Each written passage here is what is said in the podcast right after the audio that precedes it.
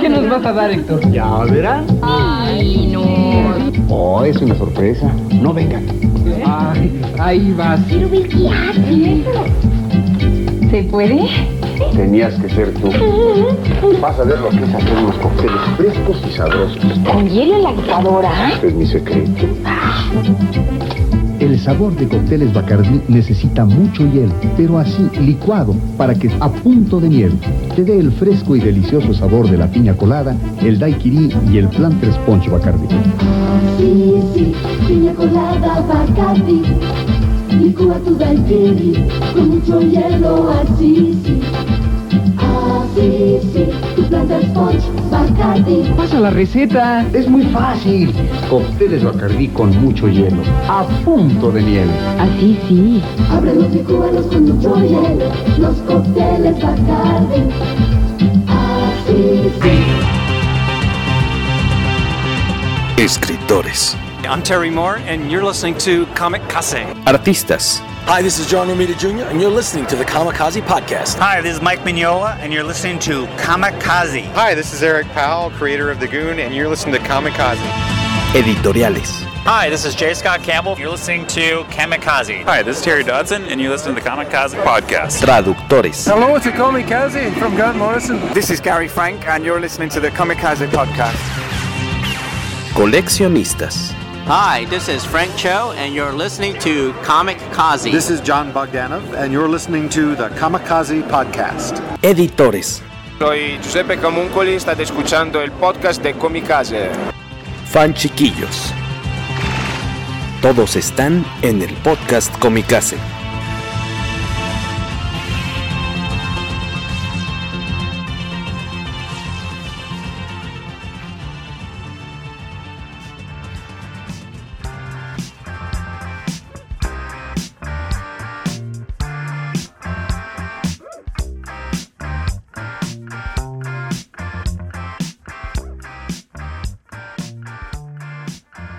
Hola, hola, buenas noches. ¿Me escucha, señor Waco? Hola, hola. Sí, te escucho. ¿Tú me escuchas a mí? Sí, te escucho bien. ¿Cómo estás? Muy bien. ¿Cómo va tu día? Bienvenidos a, a un nuevo episodio de Podcast Comicase. Ya escucharon que acá andamos el señor Jorge Tobalín y Guaco, un servidor. Y en unos momentos más, el señor Beto Calvo, seguramente por ahí. En esta ocasión no, no tuvimos episodio de los que solemos grabar en, en miércoles por aquellas cuestiones de eh, la vida que no son cosas. ¿Cómo dice el vallenato? Los caminos de la vida no son los que. No yo- son como yo pensaba. no son los que imaginaba, no, No son como yo creía. Como yo creía. Y entonces no queríamos dejar pasar esta semana, pues sin juntarnos un ratito a cotorrear para que haya episodio, por lo menos en YouTube. El, el episodio en audio de la semana pasada debe salir al ratito a medianoche, para aquellos que lo escuchan religiosamente en audio. Y, eh, pero no queremos dejar pasar una semana en blanco sin sentarnos a cotorrear un ratito sobre eh, diversas cuestiones nerd de primera, pues de primerísima importancia. Por ahí está sumándose Beto Calvo. ¿Cómo está usted, señor? Bien, bien, gracias. Bienvenute, benvenuti. Eh, pues este es el episodio ya 228 del poderoso PPC, po- poderoso, pederoso. No, El- peder- No, pederoso no. El pedoroso, es que es viernes, el pedoroso viernes, podcast con mi casa. Vi- Viernes, seguramente viste el, el meme que, bueno, un- una foto que pusieron hace rato en redes de un bote de gel antibacterial con un letrerito que dice alcoholízate. Pues porque viernes. Que es viernes, al menos en esta realidad del YouTube. yo prefiero Es- el gel satanizante. ¿Ese te, te gusta más para tu El fin de semana? satanizante que el alcoholizado, sí. Pero el gel satanizante suena más como de domingo. El, el viernes es de alcoholízate. No, es, más como de sábado. Para, bueno, con el gel satanizante, bueno, puede ser que con el alcohol normal y el gel satanizante, de, si, le, le entras en exceso, sí puedes bajar caminando de espaldas como, como en el exorcista, ¿no? Por las escaleras. De cangrejo. La, la escena de la araña, ¿no? Ujú. De cangrejo de Spider. Dice Beto, ya llegué en nuestro chat este, privado. Qué bueno que leo el chat privado, ¿verdad? Bienvenidos a los que se van sumando por ahí, que están pasando, pues obviamente no tienen nada mejor que hacer que como nosotros los viernes por la noche. Miguel Ángel Vázquez Galloso, señor, buenas noches, gracias por sumarse un ratito por acá. Eh, también Alberto Palomo, dice, ahora no son un programa de miércoles, ya para este evolucionamos, pero no, que no te dejen, este, que no te engañen las audiencias. En, en el corazón somos un programa programa de miércoles, ahora es un programa de viernes antisocial. Y nos recomienda que eh, para este fin de semana pues le demos un visionado, como dicen por ahí, a la nueva película de la masacre en Texas de Netflix. Ya la vi con mi sobrino de 14 años, hashtag Dios Barcos. Vi muchos amigos este, emocionados porque se iba a estrenar esta nueva película. Eh, no sé qué tenga de especial, o no sé si porque, no sé si fue producida por y para Netflix o porque están muy emocionados porque ya son muchas, muchas películas. Este, pero sé que ya, ya se estrenó y algunos ya la vieron. Porque no puede ser tan mala como la versión de Nimrod Antal, aunque dudo que sea tan buena como la original. Eh, creo que yo he visto la una nada más. Después vi la de Ro Rob Zombie dirigió una, ¿no? Pero esas son no. como precuelas, creo. La, sí, o sea, me estoy confundiendo gachísimo. Él, él, con lo que hizo fue con Halloween. Con Halloween, tienes razón. La original con la, la que sale de, de Toby Hopper. Con Jessica Biel. Eh, sí, esas son las recientes. Que la, la esa, primera es de Nimrod Antal y las siguientes creo que nada más las produjo, que no somos, la verdad. Bueno, me se me hizo divertidilla, pero... Sí, pero, pero, eso quiere decir que nunca has visto la original, o sea... No, la, la original sí la vi, pero a, a, creo que siento que, pues, y, y, siendo justos, y está bien padre, pero creo que no envejeció tan chido, ah, pero sí, o sea, me, se me le gusta. Tiene 50 sí, sí, pero, años y se le nota está bien padre. cada uno de ellos, pero, pero a pero nivel está, bien, está chida. Sí, sí, sí. Sí, sí, pero, pero no, no, no hay punto de comparación. No, no sé, yo ahí la tengo en la lista, pero ya pensaré si la veo o no la veo. Nos dice, este, no sabemos también si es este, eh, a, a, sentirnos halagados o ofendidos. ¿Qué dice eh, Miguel Ángel Vázquez Beto? Siempre hay algo mejor que hacer, pero me gusta perder el tiempo con ustedes. Yo, yo hubiera contestado también algo así.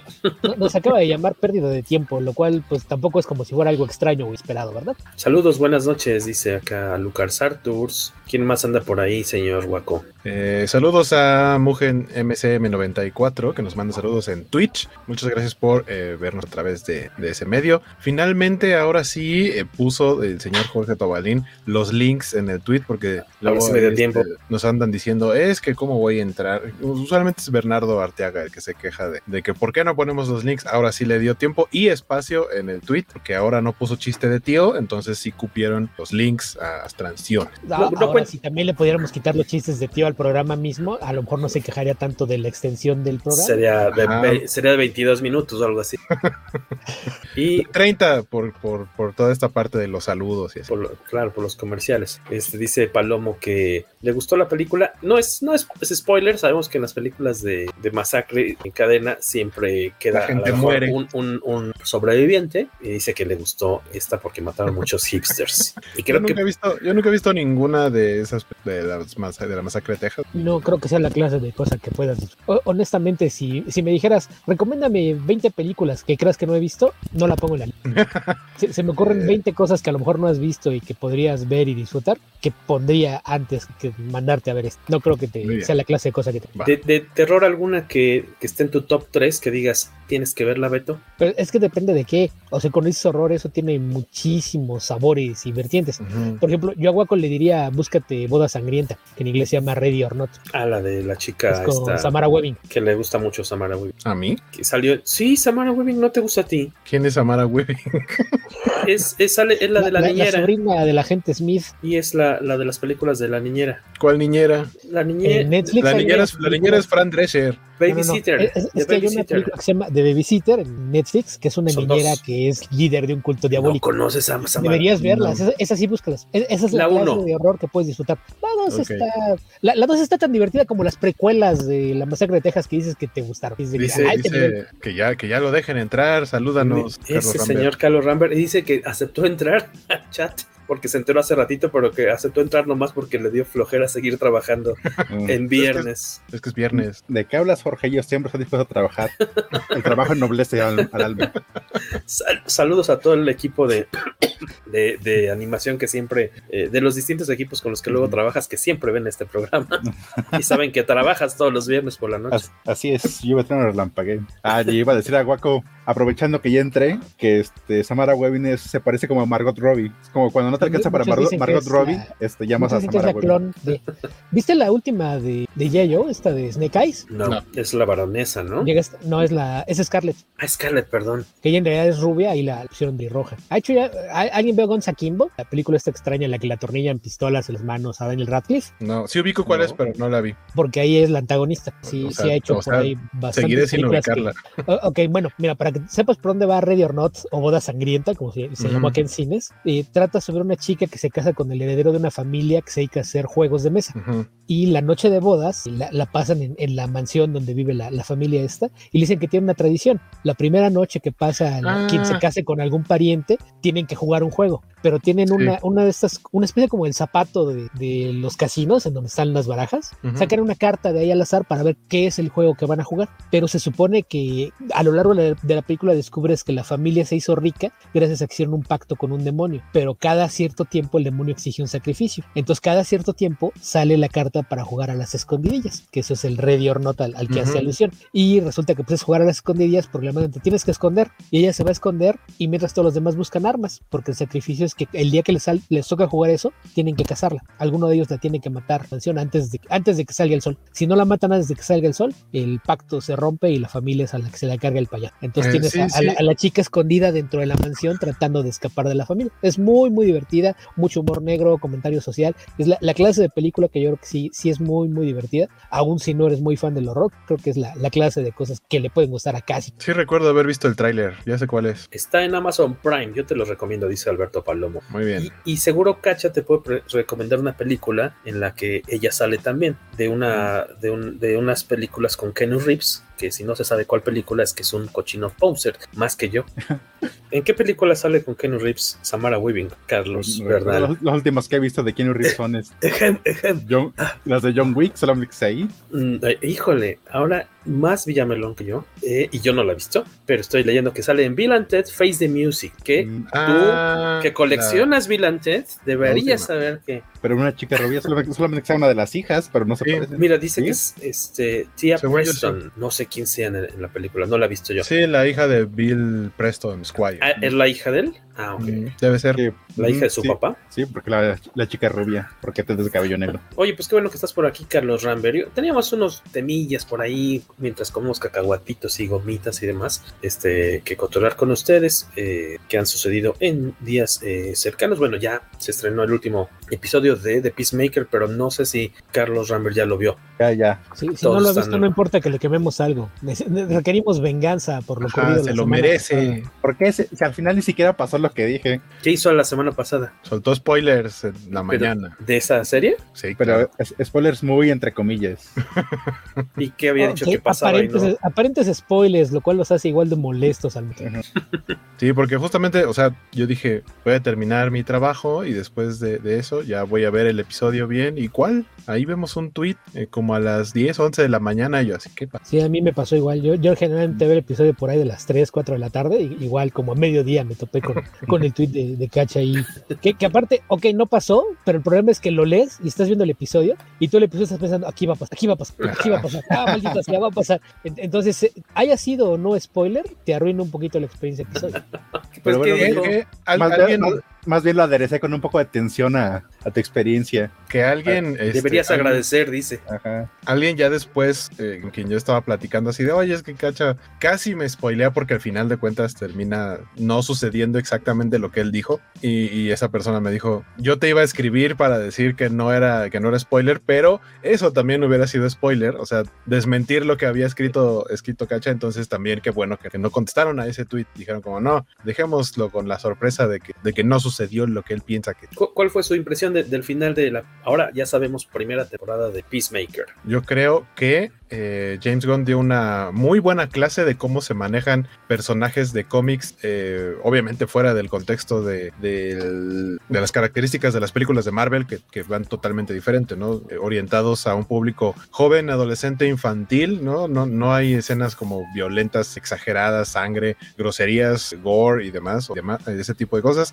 Y Peacemaker básicamente le dijeron puedes hacer lo que quieras. Eh, cuando dijo, ¿en serio lo que quiera? Porque quiero hacer esto, sí hubo momentos en los que los ejecutivos le dijeron, no, no, espérate tantito. Eh, en cosas me parece bastante tontas, porque hizo otras cosas más fuertes o, comentarios como más agresivos, en los que le dijeron, sí, no importa, está bien, tú hazlo. Eh, pero se convirtió en una serie muy divertida, con un gran desarrollo de personajes.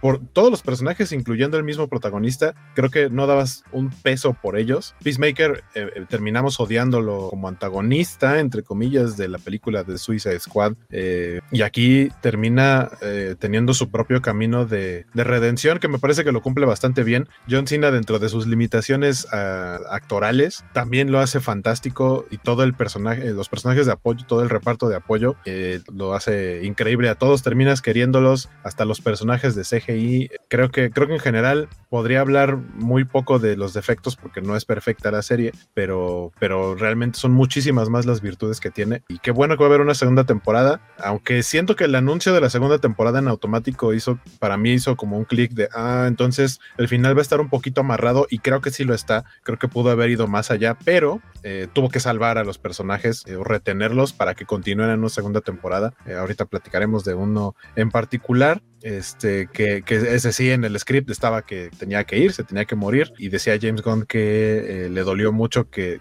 se muriera ese personaje porque ese actor terminó siendo muy, eh, muy amigo suyo, pero que digamos que lo, lo bueno es que lo, lo va a tener en, en, Guardianes de la Galaxia 3, entonces dice, bueno, voy a seguir trabajando con él, pero pues ya no va a seguir en la segunda temporada de, de Peacemaker, pero en general a mí me deja un gran sabor de boca, creo que muy, la, las, de las series que más he disfrutado en los últimos tiempos, sobre todo porque era algo de lo que no esperaba realmente nada y dio mucho más que muchos otros proyectos que a lo mejor sí eran más esperados. Sí, que creo que lo que logró fue que en el género de superhéroes, para bien o para mal, pues todas las grandes propiedades pertenecen a una de las dos más grandes corporaciones en el planeta. Entonces siempre están muy amarrados y hay mucho control sobre lo que hacen, pero después de, de todo lo que ocurrió con el, el eh, de todo lo que ocurrió con la, el fallido Snyderverso y, y, lo mal que le ha ido a las películas de Warner en general, creo que fue una bocanada de aire fresco en Suiza de Squad y de repente se cuenta, ay, bueno, pues es que sí podemos hacer cosas que se salgan un poquito de, de, los esquemas a los que nos ha acostumbrado la competencia, al mismo tiempo que, que podemos hacer cosas que la gente disfrute y, y, que gente de todas las edades se involucre con los personajes, incluso tratándose de personajes no tan icónicos como la Liga de la Justicia. Entonces, eso resultó en que la gente a cargo de, de de esa área en particular de Warner le diera manos, mano libre a James Gunn, ok, haz lo que quieras, como dice Waco, sí hubo algunas cosas que, le pusieron trabas, pero dentro de todo son, son menores, y otra cosa que esto va a provocar es que en, Marvel probablemente van a ser, ok, tal vez debemos tratar de no ser tan rígidos y, y, dejar que haya un poquito más de libertad con lo que se puede incluir, que por ahí Kevin Feige ya, ya amenazó que sí, Moon Knight va a ser bastante más violenta de lo que todo el mundo espera, ya, ya veremos si es cierto, pero yo creo que para bien o para mal, el hecho de que James Gunn haya ido a trabajar bajo un esquema distinto distinto al, al, que tiene Marvel, a, aunque fuera por un rato a, antes de, de, volver acá, creo que va a abrir muchas puertas a cómo se hace esto, porque como sé, la serie es perfecta, por donde que le das desarrollo de personajes, humor, acción, violencia, eh, un soundtrack muy, muy divertido. Todo, a, a, quien quiera que le guste el, el rock, todo el, el hair metal que le pusieron es de, de primer nivel, entonces la, la, serie es muy disfrutable y creo que aquí ha ocurrido algo que yo creo que ninguno de nosotros, probablemente ningún fan de cómics, se esperaba que pasara hace un par de años. Le tenemos que dar las gracias al cretino imbécil que desenterró los tweets ofensivos James Gunn. Gracias a él despidieron a James Gunn de Marvel, se pudieron hacer cosas a DC y de todos modos lo que él quería hacer no funcionó porque James Gunn va a seguir haciendo cosas para Marvel. Entonces tuvimos lo mejor de dos mundos gracias a, a su intento de ser un... Que si voy a hacer cosplay de Judo Master, dice Palomo. Pero no, si te equivocas... Más necesitas un, un, este, un traje verde. Una afeitadita Eso, o mejor hazlo de Igly. De te abrazo, te abrazo. No, yo soy fan de los chetos inflados, prefiero, soy más de los ranchos. Últimamente le, agrado, le he hallado el más, más este, el saborcillo a los rancheros. Juan Carlos Ruiz Becerra, muy buena serie, empezando por su maravilloso intro que a todo el mundo le gustaba, ¿no? Que estaba el reto de, te reto a que te saltes el intro de Peacemaker. Nah, de... Imposible. Esa, esta serie sí jamás le di skip intro y de hecho fue lo primero que lanzaron, incluso antes de que se estrenara el primer episodio, dijeron, miren, este va a ser el intro y a partir de ahí dije, esto, esto no va a ser lo que, lo que yo esperaba. O sea, no esperaba realmente mucho, casi nada, pero no el tono en el que nos presentan a, a los personajes en el intro, porque es algo eh, totalmente hilarante. Sin embargo, los personajes están totalmente serios, tienen un poker face perfecto. Eh, el único, digamos, que, que tuvo ahí chance de, de, a lo mejor hacer lo que quisiera era vigilante porque trae la máscara, pero todos los demás tenían que estar muy serios. Entonces, no, no me imagino cómo fue grabar todo eso y que todos se en ese gesto cuando es algo totalmente chistoso. Más bien sería cosa de ver cuántas tomas fueron necesarias, que por ahí hace un ratito James Gunn compartió el gag reel oficial de la serie. Ah, qué chido. Es un video como de nueve minutos, por ahí lo, lo retuiteé hace un rato sí. y incluye por ahí un par de escenas de cuando estaban justamente haciendo el intro, además de que puedes ver a Hardcore bailando en una escena de la serie. ¿Y a ti, Cachita, cómo te pareció el, el término de esta primera temporada? Creo que igual, igual que todos estoy muy encantado y muy a gusto con la serie. Pero James Gunn es capaz de, de sacarle agua a las piedras con, con la actuación de, de Cina, porque nunca, nunca pensé que ese ropero andante me pudiera conmover hasta las lágrimas. Pero Yo no creí que supiera tocar el piano. Ajá. Y es él tocando el piano en la escena. Sí, sí, sí también, también vi ese este, detrás, detrás de, cámara. de, cámara. Sí, y, y, aparte tampoco rompe personaje porque acá este, toca una canción de Glam, es este, Home Sweet Home, si no me recuerdo, ¿verdad? De Motley Crue, sí. sí. Ajá. Y ahorita que decía este, sobre, sobre el soundtrack, Beto, nada más para que, me, que nos ilustre más. Eh, mencionabas, eh, lo, lo, señalabas como hair, eh, hair metal. Hair metal era una forma como in, despectiva de llamarle a esa, esa parte del, del, metal, porque ellos mismos no se decían. Empezó como despectivo y después se convirtió como en, en, la placa de orgullo de a quienes le gustaban. O sea, sí, sí, sonamos bien rudos y nuestro cabello está fabuloso. Entonces se, se convirtió ah, en una okay. broma y es la forma en, en, la que lo separas de cuando te dicen, eh, es que de entrada eso ponerle etiquetas a, a, todo el rock de, no, este, es que esto es hard rock, esto es metal, Ajá. esto es trash, esto es speed. Te, te terminas por, ok, ¿y qué pasa cuando una cosa cae entre dos? ¿Qué etiqueta le pones? Son, son a fin de cuentas eso, etiquetas, pero es una forma en, en, la que es muy fácil. Si tú dices hair metal, todo el mundo sabe a qué te refieres. Más, más allá de, de las posibles variaciones, Ajá. sabes específicamente de, de, qué estás hablando, la clase de, de, bandas que eso incluye. Entonces, incluso si no ubicas las canciones, vas a ubicar a bandas, por entre las más conocidas son Poison, o Motley Crue, Bon Jovi, vas, vas, a ubicar a qué, a qué te refieres con el hair metal. Entonces, eh, es algo, que, aunque no es una etiqueta oficial, sí, sí se empezó a usar de forma despectiva. Ay, como esos niños bonitos piensan más en cómo arreglarse el peinado que, que en hacer música, pero, pero pues se convirtió en un, en un término de, de, uso bastante común. Que, que el tema de la, del opening debe haber saltado en reproducciones de manera impresionante en las últimas semanas. Eh, ¿cómo, ¿cómo, se llama? Es Do You Wanna Taste. Do You Wanna Taste It. Obviamente hay más de una, este, más de un video. Este, según yo no hay una versión oficial, este, pero bueno, por ejemplo por ahí hay una que ya está rondando. Bueno, de, de Wigwam oficial está en 95 mil vistas, pero hay otra que tiene casi el millón ya, que, es un, un, video que está montado desde hace 11 años, a diferencia del, del, del canal oficial que tiene apenas un año, pero seguramente ha ganado muchísima popularidad en semanas recientes, muy bien seleccionada la, la, rola. Creo que nadie más por aquí nos dejó comentarios sobre, sobre la serie, gran trabajo de Gon que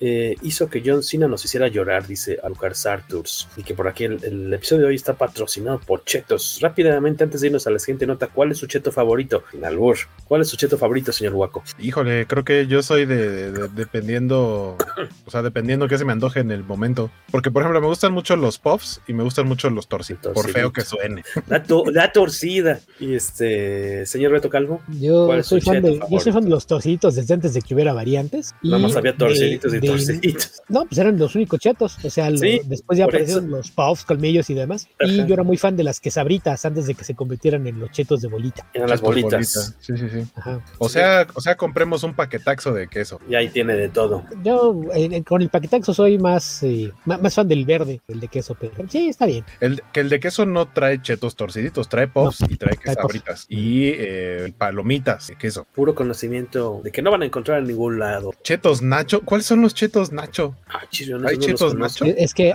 sacaron una, una variante de los torciditos que venía en la bolsa verde y tenía el condimento de los doritos rojos. Estaban okay. bien, pero, pero no, no, nunca los no vieron. Ya no, existen. Hace nacho. mucho que no como botanas de ese tipo, no sé. Esto del encierro me, me está. Sabían sí. como Dorito igual- Nacho, pero en cheto. Yo, com- yo comía botanas cuando nos reuníamos nosotros. La, la no. misma bolsa que ubicas de, de los torciditos, Ajá. pero en verde. Es- esos eran los nachos. Pero no Yo- yo creo que- yo, yo creo que son difíciles de encontrar. Creo que yo abandoné las botanas desde antes de cirugías de los ojos, ya que ya tiene más. Las extraño, maldita sea. Han de ser esas botanas que son luego como, como locales, regionales, como el pan, No, el- como la pan- no, me refiero a que no, no se distribuyen en no todas las zonas económicas de la ciudad, sino por ejemplo la el Pantera Rosa, de, creo que es de Bimbo, no sé de quién, nada más lo encontrás de repente en, voy a inventar, ¿eh? en el Oxxo, pero si vas a la tienda de la pasa es esquina que- no lo tenían, Algunas veces hay cosas así que son como experimentales, a- ¿no? asignadas, no, así- son exclusivas de asignadas a algunas cadenas o cosas por, Ujú. por el estilo. Pero no, esto sí era regular. Yo desde que trabajaba con tíos era, eran muy populares esas cosas los niños. Y del señor Carlos Rambert, ¿cuál es su cheto favorito? La quesabrita. Y en segundo lugar el torcito. Yo el torcidito primero y la quesabrita no tanto porque me acuerdo que de niño me enfermé por comer quesabritas y les agarré como tirria. Me dio la venganza de Moctezuma. Moctezuma. Sí, Para, para- Este para mí mi que- domingo de porno y chetos es sagrado. Jorge es de los que dicen, se enfermó, pues ¿qué le cayó mal? No, pues es que comió esas cosas, no, pues que no vuelve a comer de eso. Pero pues ¿por qué le cayó mal si todo el mundo comió lo mismo? Ah, sí, pero nadie comió ración para 10 personas. Igual que cuando de niño me comí un pepperami con plástico, pues me enfermé y ya les, les agarré miedo por un tiempo. Des- después de esta miedo sección, de hacer, de hacer plástico. no, ya mejor. Si ese fuera el caso, ya habría renunciado a las maruchas.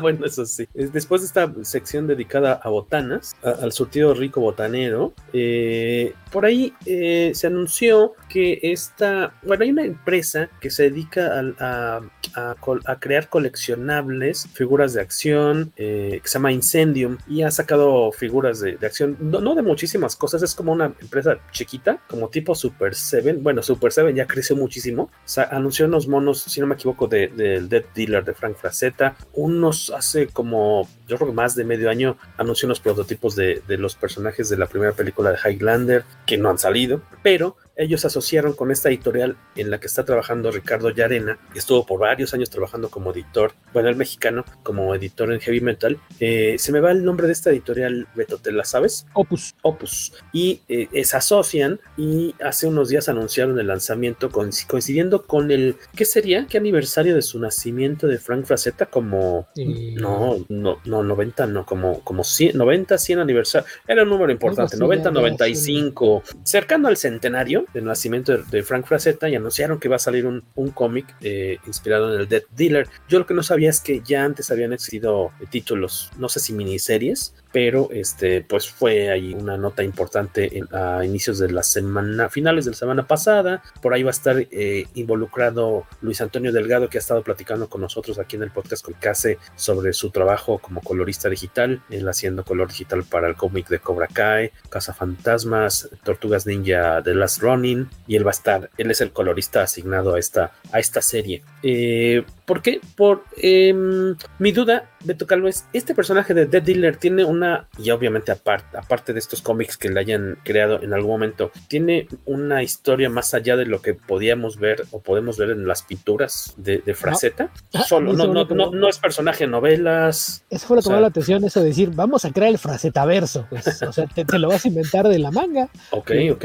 digo, no, no, no sería extraño. Hay, hay escritores que les gustan cosas así. Recuerdo que Harlan Ellison, y cuando, la- cuando lanzaron su línea de cómics en Dark Horse a finales del siglo pasado, él a artistas de- famosos de, de fantasía y demás les encargaba pinturas, pero era, era así encargo de quiero que me hagas algo, a- a- algo así que a ti te guste pintar que sea algo fantástico. No, no, no me importa que sea. Y cuando le llegaba la pintura, la pintura sí iba a usar como portada para, para su cómic. Pero cuando le llegaba la pintura, él la colgaba enfrente de su escritorio y se dedicaba a admirarla por horas, hasta que se ocurrió una historia y escribía algo al respecto. Entonces era, era una forma curiosa de, de trabajar, pero pues creo que van a hacer algo parecido. Fue, "O- ok, ¿qué, se les ocurre? Entonces yo creo que va a ser una historia así al, al estilo Conan, mezclando espada y hechicería, que, que es algo, un género con el que mucha gente asocia Fraceta, porque además de las portadas de, de Conan y de Dead Sonja, pues hizo muchísimas portadas en, en ese estilo, ¿no? Entonces, eh, pues en el caso del Dead Dealer, ni siquiera era un nombre como tal, fue, fue como la gente empezó a referirse a, a un personaje que apareció en tres o cuatro pinturas, ni siquiera son tantas. En- Entonces, eh, a partir de ahí, pues se convirtió en una de las figuras más famosas. Había figuras de acción desde mucho tiempo tiempo.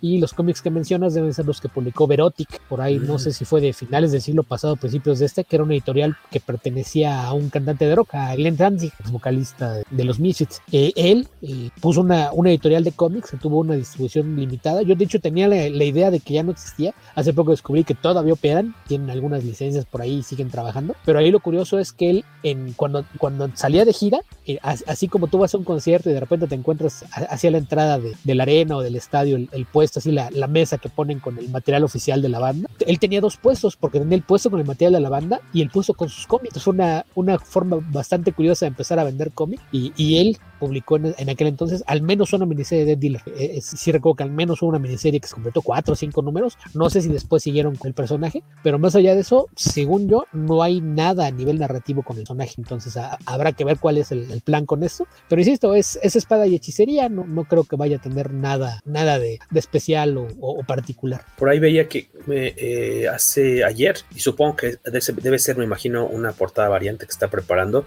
porque creo que no forma parte del, del lanzamiento del número uno, que tiene varias portadas, entre ellas una que es una de las pinturas de, de Fraceta, que no es, es la portada B, la portada A es de un dibujante italiano, de los muy populares ahorita, se, se me va cuál de todos es, y pero estaba viendo en Instagram un, uno de estos pequeños este, clips de Kim Jong-ji, estoy cambiando el nombre, ¿no? Kim Jong. Sí, sí.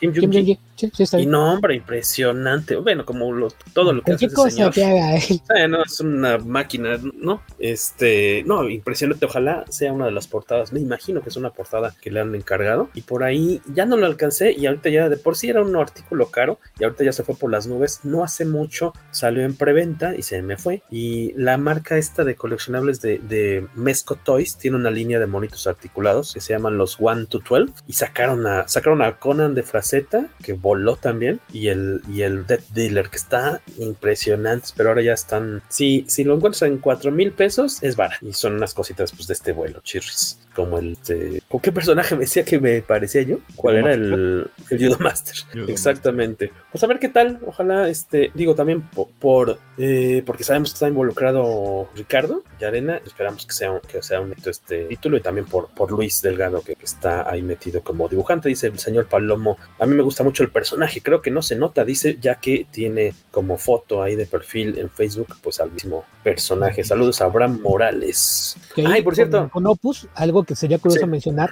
es que la editorial ya tiene algún tiempo trabajando, pero no tiene la distribución normal de, de los cómics. No, no trabajaban ni con Diamond ni, ni con ninguna de las. ¿Suscripción? Eh, eh, ma mayormente era venderle directamente a los clientes. Lo que pasa es que mucho de lo que hacen son cómics de, de las bandas, bandas, de rock que colaboran con ellos, porque no estoy Halloween, seguro si nada más tiene ¿no? un, cargo directivo por ahí o es uno de los socios de la compañía. Por ahí está Alex León, que es eh, representante de algunas bandas de metal. Entonces hay algunas bandas involucradas por ahí con, con el trabajo editorial y ellos publican mucho cómic asociado a, a, a, bandas de rock, pero todo eso lo vendían, me imagino que en los clubs de fans y demás, en, a través de los newsletters oficiales y cosas así, se promocionaban y se vendían así. Entonces aquí aparte de que ya, ya, ya chequé y Fraceta tiene 94 años que nació, entonces el año que entra sería 95. 95. Entonces probablemente sea a, hacia lo que están trabajando, todo lo, lo, que van a hacer en próximos meses, pero pues me imagino que, que dijeron, no, pues ahorita que tenemos esto, que, que, se va a lanzar esto y que sabemos que hay un, un grupo de fans nutrido dentro del cómic, pues es la oportunidad perfecta para, para reintegrarnos a cómo funciona el resto de la industria. Ahí en Instagram sigan el Fraceta Girls, que es la cuenta oficial de que maneja pues todo lo relacionado con, con Fraceta. Tienen unos pines metálicos padrísimos y sacan ilustraciones hermosas cada, cada día.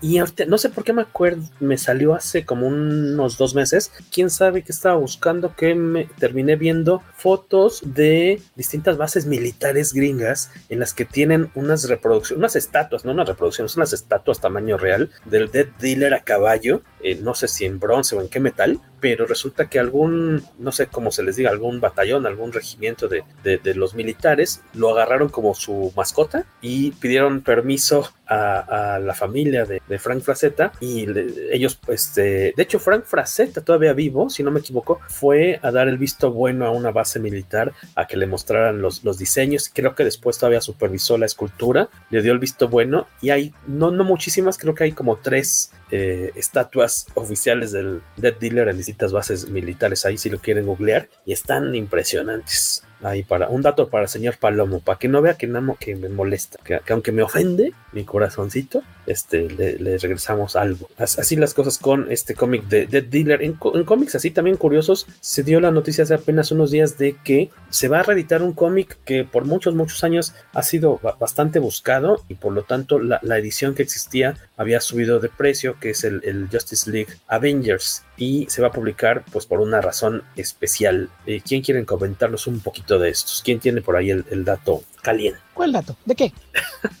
ah, bueno, que van a publicar el cómic de Justice League Avengers, pero en un tiraje, pues, de colección, de colección. Eh, si no me equivoco, son 7000 ejemplares que pues van nada. a volar y lo van a publicar. Ahí, ahí hay un chorral de, de detalles que son, son bien curiosos. Sí. Primero, es el último crossover que hicieron las dos compañías. Originalmente se publicó como una miniserie de, de cuatro números y salieron en 2003. Eh, se alternaban. El número uno era JLA Avengers, el dos era Avengers JLA, tres otras JLA Avengers, el cuatro Avengers JLA, porque cada editorial publicó dos números. Después de eso, al año siguiente, salió una colección de pasta dura, que eh, esa era la limitada para coleccionistas con slipcase y todo. Y además de la miniserie completa, traía extras, traía un companion de 64 páginas que traía las 21 páginas de lápices de George Pérez para cuando originalmente se había planeado el crossover en los años 80, además de algunas propuestas, la, la idea original para la historia que fue descartada y, y más eh, ma- material detrás de la creación de la serie. Y después de eso, el, el- la colección salió en un, en un tomo de, de pasta blanda, que fue el, ahora sí que la, la edición masiva, por llamarlo de alguna manera, se publicó en 2008. Y desde entonces, pues fue cuando se vinieron por ahí la, la consolidación de, de ambas editoriales como brazos menores de enormes conglomerados multimedia,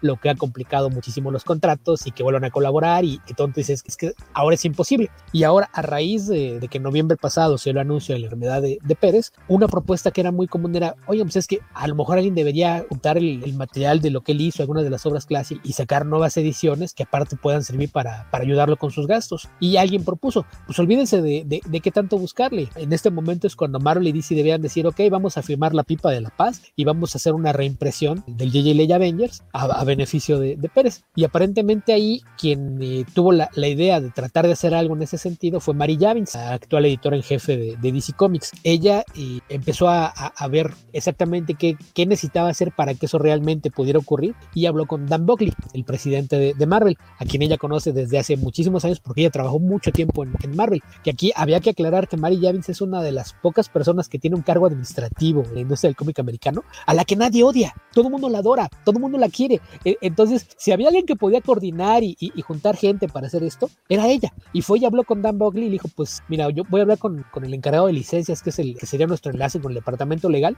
y te digo qué hacemos. Este, yo creo que hay dos, tres obstáculos que van a ser difíciles de zanjar, pero vamos a ver a, a qué podemos llegar juntos. Y, y, le dijo, y peor de los casos, si no podemos acordar nada, a lo mejor podemos hablar con la gente de The Initiative y que lo saquen ellos. Entonces, la idea de, de ir con esta, esta compañía, bueno, esta organización más bien, no, no una compañía, fue de, del presidente de, de, Marvel. Aquí la, la, cuestión, para quien no sepa qué es The Hero Initiative, eh, a, hay que aclarar eh, un poquito cómo funciona el, la industria del cómic. Aquí no hay sindicatos, no hay prestaciones, todo el mundo trabaja por destajo, todo el mundo es, eh, te, te, pagan, estás contratado para hacer un cómic de cuatro números, cuando tienes el cómic de cuatro números, adiós, a la goma. Tú no tienes derecho ni a comidas, ni a seguro médico, servicios dentales, nada. En, entonces, el, el, problema que esto tiene es que, pues a lo mejor, si, si te va bien, tienes trabajo constante, puedes eh, vivir decentemente. El problema es cuando te haces viejo y, y no, no lograste juntar suficientes ahorros como para vivir desahogado en, en, tu vejez. Entonces, hay muchísimos artistas y escritores veteranos del cómic que terminan en, en, condición de indigentes. Entonces, hace muchos años, en los, a inicios de los años 80, se creó esta organización que lo que buscaba era justamente apoyar a veteranos del cómic que estuvieran en, en, alguna situación de necesidad de, de algún tipo. Entonces, e, esto generalmente funciona a través de donaciones que, que, están abiertas, todo el mundo puede entrar al sitio y, y donar, y, y tienen eh, programas también de colaboración con muchas editoriales que de repente les, les eh, dan permiso para hacer unos coleccionables o ediciones limitadas de algunas cosas, venden material firmado.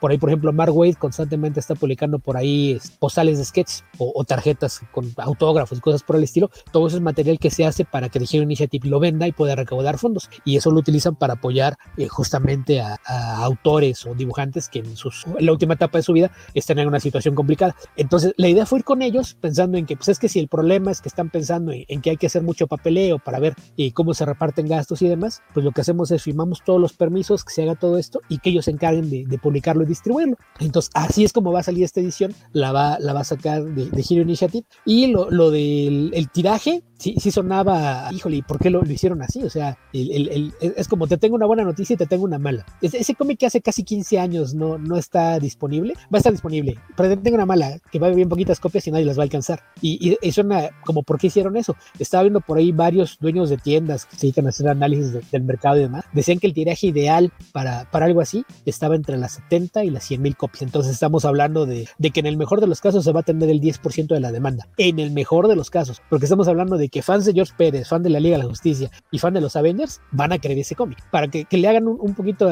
aquí cuentas, el, los cómics de The Hero Initiative se distribuyen única y exclusivamente en su sitio web oficial y a través de Diamond. Diamond actualmente tiene un directorio de 3.200 tiendas a las que les vende. Eso quiere decir que en el mejor de los casos, si todas las tiendas piden, a cada tienda le van a tocar dos copias. Entonces, piensa en las tiendas grandes. Midtown. ¿Tú crees que Midtown va a sobrevivir con dos copias? Jamás. Entonces, el problema aquí es que ya el, aviso que, que, puso Diamond cuando tú ves la, publicación del Previous, que va a ser esto el, el, mes que entra, lo primero que dice es que las copias van a ser asignadas. Generalmente cuando hacen esto, la asignación de, la, de las copias se hace en cuanto al volumen de orden. Si tú eres uno de mis clientes grandes, tienes derecho a pedir primero. Entonces, si alguien cree que una copia de eso va a llegar a México directamente a una de las pocas tiendas que todavía eh, distribuyen, traen sus cómics a través de Diamond, olvídenlo, jamás. Entonces, el problema que esto va a traer es que algunos analistas por ahí eh, el encargado de Comicron, decía que él, él, él, haciendo cuentas calcula que una semana después de que salga a la venta vas a encontrar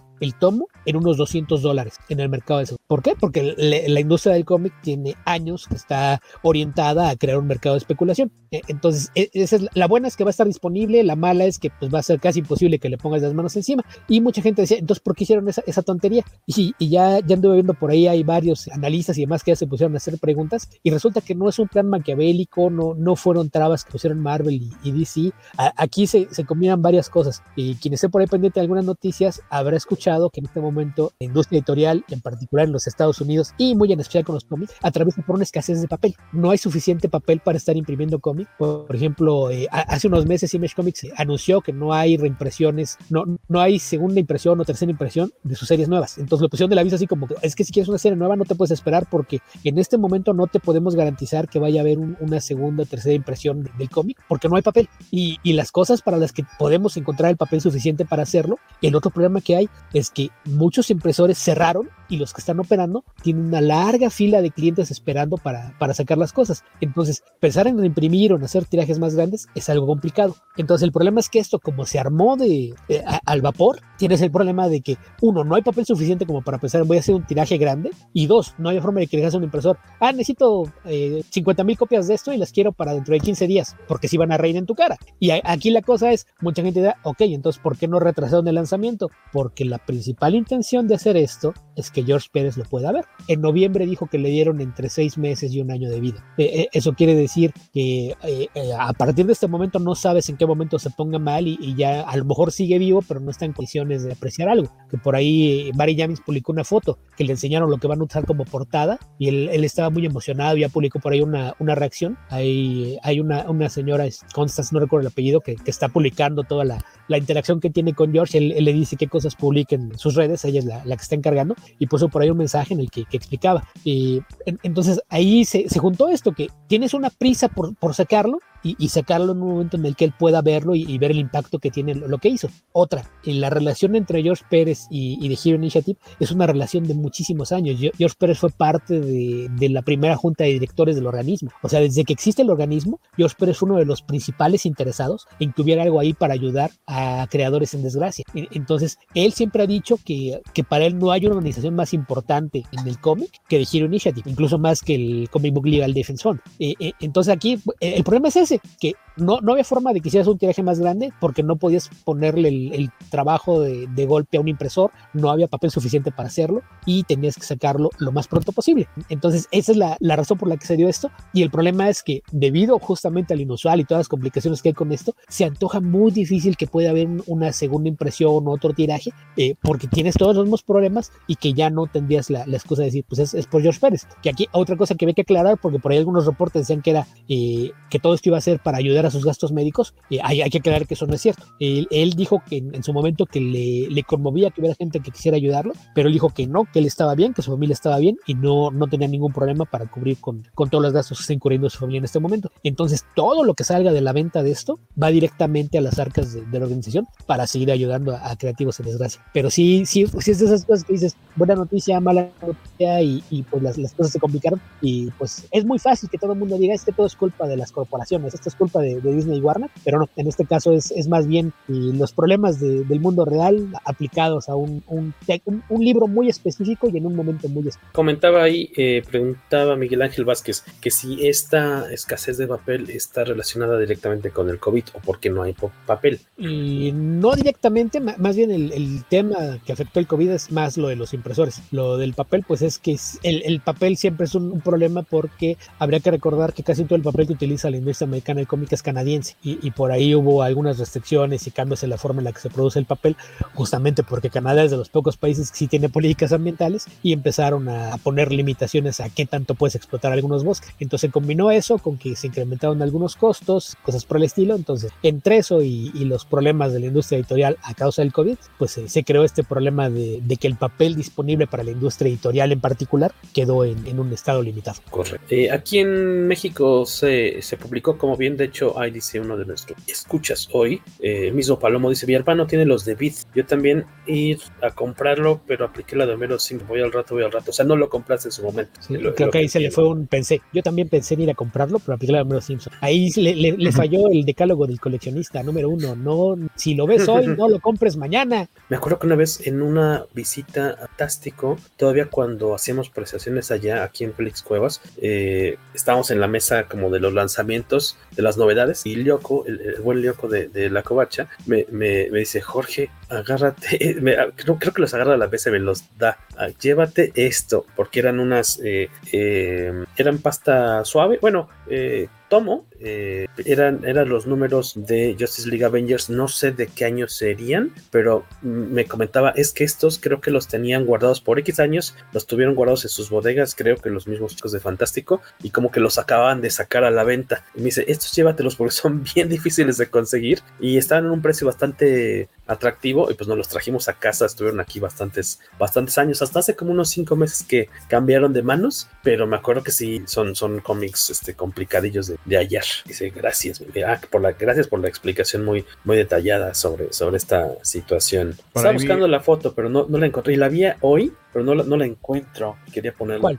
Eh, la foto en la que está viendo George Pérez, la, la lo que sería la, la, portada del. No sé si la vi en Twitter, tal vez. No, Habrá sido, porque en Facebook, en el Facebook oficial de George Pérez no está. Debe ser en, el, en otra cuenta. Sí que está con cara de sorprendido y está, eh, uh -huh. está como sosteniéndose con esta especie de, de, andadera. Pero no, ahorita la, ahorita la buscamos. Ya la encontré. Ah, pues si la puedes en, rolar en el Está en el chat. Twitter de Mary Javis. Ah, en el Twitter, ahorita la buscamos. Estaba, estaba viendo porque a través de Facebook, porque Mark Wade de, de, huyó de Twitter. Twitter es un lugar, suele ser un lugar muy feo a veces. Eh, pero es que el problema eh, con Mark Wade es que él contesta. Sí, sí, se sí, clava con se engancha. Mark Wade se engancha. Sí, ese sí, es el sí. problema. Y lo extrañamos Y- porque su Twitter era muy bueno. Sí, y y en Facebook compartió una publicación de Christos Gage eh, en el que justamente hablaba, ¿no? De cómo había mucha gente que se estaba quejando de el tiraje tan bajo y que casi nadie va a alcanzar. Y dice esto me como que me, me pega un poco porque siendo el, buen tipo, el gran tipo que es George Pérez, si se da cuenta de esta, de esta discusión que está viendo ahorita y demás, o sea, nadie está enojado con George Pérez, están enojados con eh, las razones que sean de, de, que no va a haber un tiraje suficiente, eh,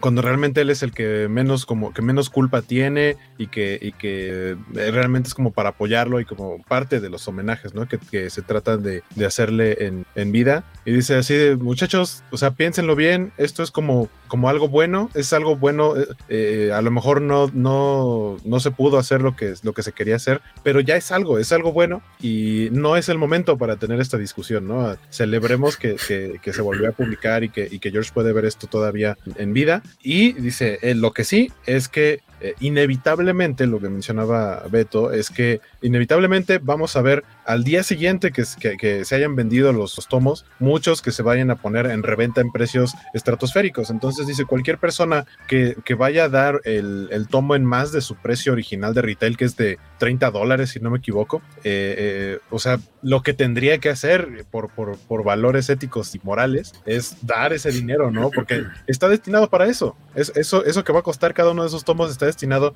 para la, para la Hero Initiative. Entonces, que de pronto alguien, o sea, que, que, las tiendas o quien sea que lo, que lo vaya a, a pretender vender en precios estratosféricos, pues qué mal plan, porque, porque tiene un fondo, ¿no? No es nada más comprar el cómic como cualquier otro cómic. O sea, este tiene una razón especial de ser y lucrar con eso sí es algo muy malvado. Y ojalá, o sea, va a suceder, pero pues ahí vas a ver, vamos a ver quiénes son los principales de ñaca ñaca. Por ahí le estaba comentando uno de los chicos algo interesante sobre eh, cómo sí podría tener repercusión la cuestión de, de, de, la pandemia en la distribución del, distribución del papel, dice Rodrigo Díaz. ¿Qué dice Rodrigo Díaz Paz, Carlos Rambert? A ver, dice, gran parte del problema del papel parece ser que sí fue el COVID, porque lo compran en China y los barcos que lo distribuyen no podían salir de los puertos al no haber personal suficiente. Y los pocos barcos que alcanzaron a salir no están en los puertos porque no hay personal de aduana ni choferes de trailers para distribuirlo. Además de que los barcos que salieron aumentaron costo de transporte por la alta demanda. Esa Digo, fue la sección aparte, financiera de Carlos que,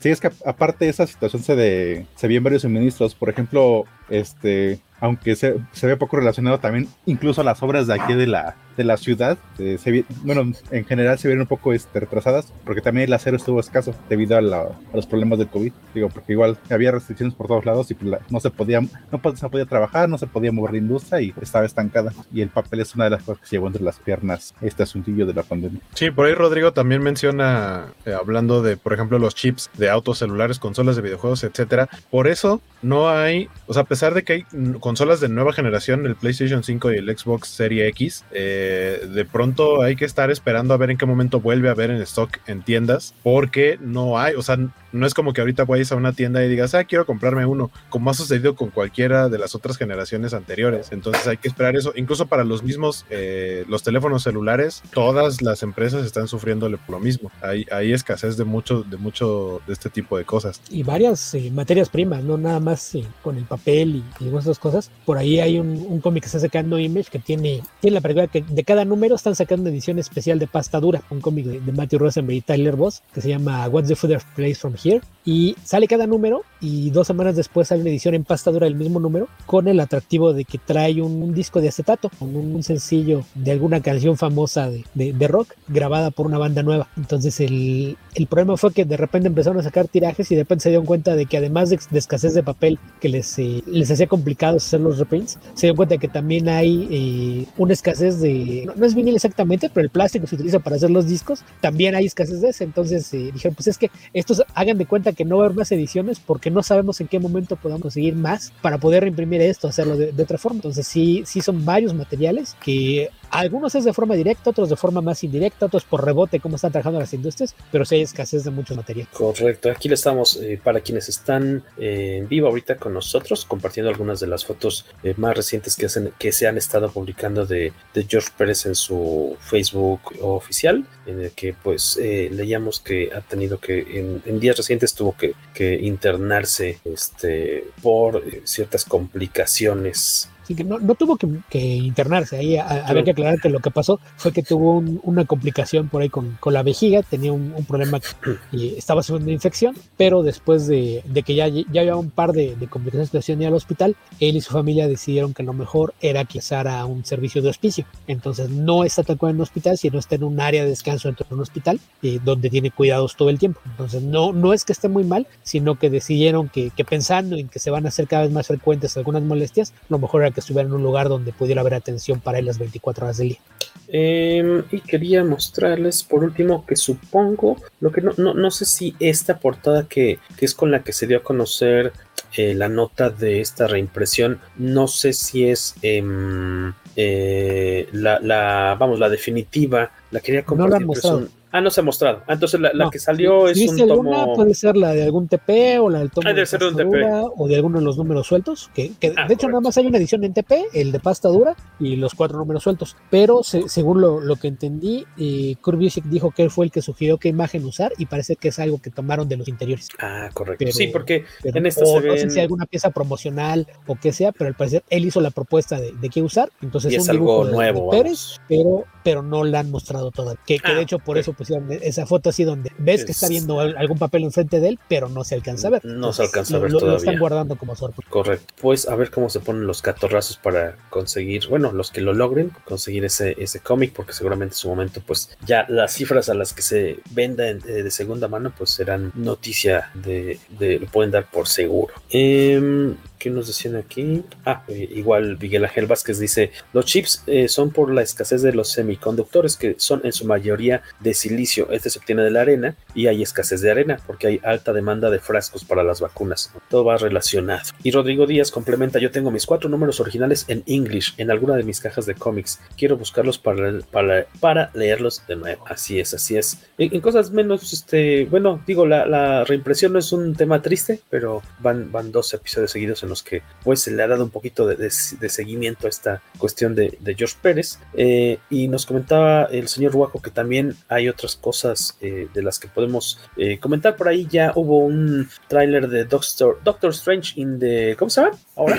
The Multiverse of Madness. In the el- Multiverse of Madness. que, o sea, el, el domingo pasado fue el Super Bowl. y, Exacto. eh, cuando es día de Super Bowl se estrenan un chorro de, pues desde trailers de películas, comerciales. eh, por ahí salió uno de Arnold Schwarzenegger como Zeus, con, con este, Salma Hayek como Era, que realmente, porque habían salido como pósters y no sabían qué proyecto era, realmente solamente era un comercial de BMW para presentar su nuevo vehículo eléctrico y que se- todo el tiempo está echando rayitos, ¿no? De electricidad. Está cotorro, pero bueno, entre las cosas que, se, que salieron estuvo este tráiler de Doctor Strange and the Multiverse of Madness, que, que por ahí eh, soltó, soltó detallitos que, miren, si ya vimos tres Spider-Man en No Way Home, eh, pues, creo que pueden pasar muchas cosas en las próximas películas de Marvel y en el sentido de que esta película se llame, para empezar, Multiverse, que ya hayamos tenido un símil en WandaVision cuando parecía que aparecía Pietro, pero no Pietro el del MCU, sino Pietro el del universo de Fox, eh, que realmente terminó siendo otro personaje. Ese fue un gran letdown, creo yo, pero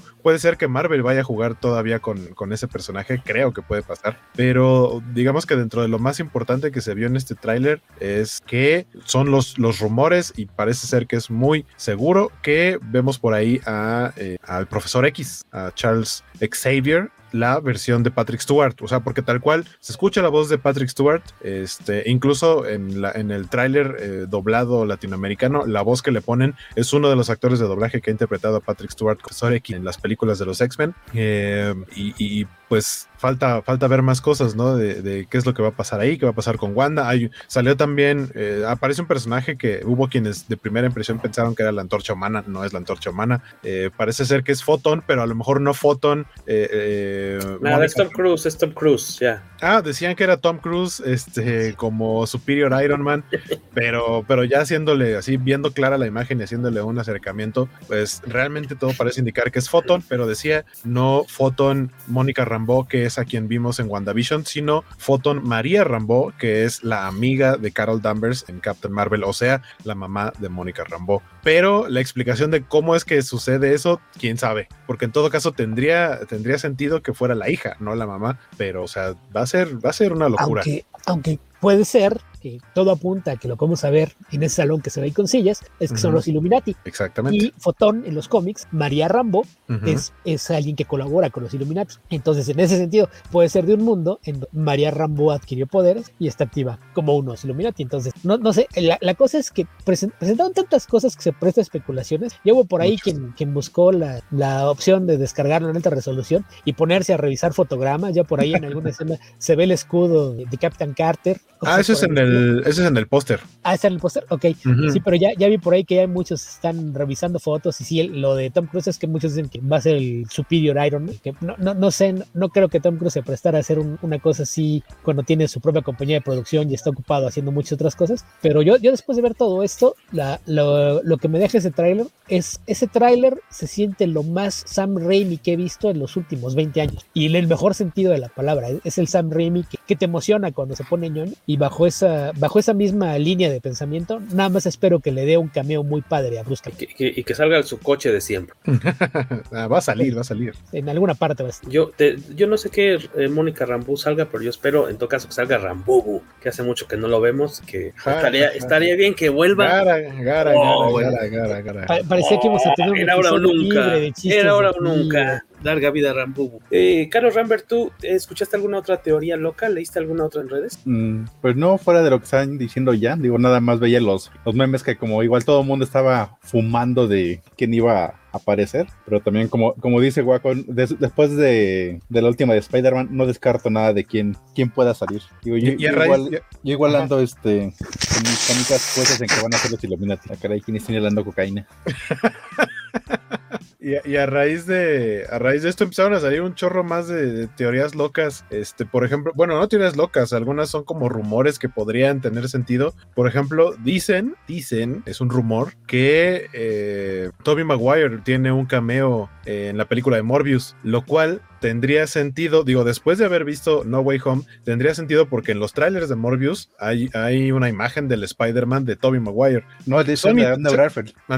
Es el, Spider-Man Andrew Garfield. No, no, no, no, no. El, dibujo el- es como un póster que está en un callejón. El Spider-Man que sale ahí es el de Toby, no es el de Andrew. Ah, yo tenía la idea de que era el Andrew. Y este. Y, y acá mismo en lo de. En, lo de Doctor Strange. eh, por ahí de lo primero que. Las primeras palabras que menciona Stephen Strange es. Habla de pesadillas, de Nightmare. Entonces podría ser que el villano sea Nightmare. Este, hay que ver también cómo va a estar mezclada. Jorge desde hace rato está silenciado y no tiene idea y está hablando. Y Este- Que, que si es una pesadilla puede ser Rambo y eso nos asocia con Rambubu. Ah, qué, qué y mal que te dije que. completa el círculo. Qué mal que te dije que estabas este, silenciado. Lo hubiera dejado así. Este. Es la clase de cosas que nos hace desear que uno pudiera cienciar a los participantes. Ah, sí se puede, pero nada más el que está él- llevando la producción. Solo él puede decir. Eh, Entonces ese es el problema. La única persona que tiene el poder de silenciar a alguien más es el que debería callar.